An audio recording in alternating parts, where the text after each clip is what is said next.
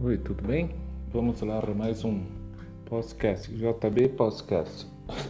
Bom, é, esse eu estou colocando tipo pilastras que ele serve até como terapia e mas também voltado aos negócios. Se você determinou para fazer algo, faça.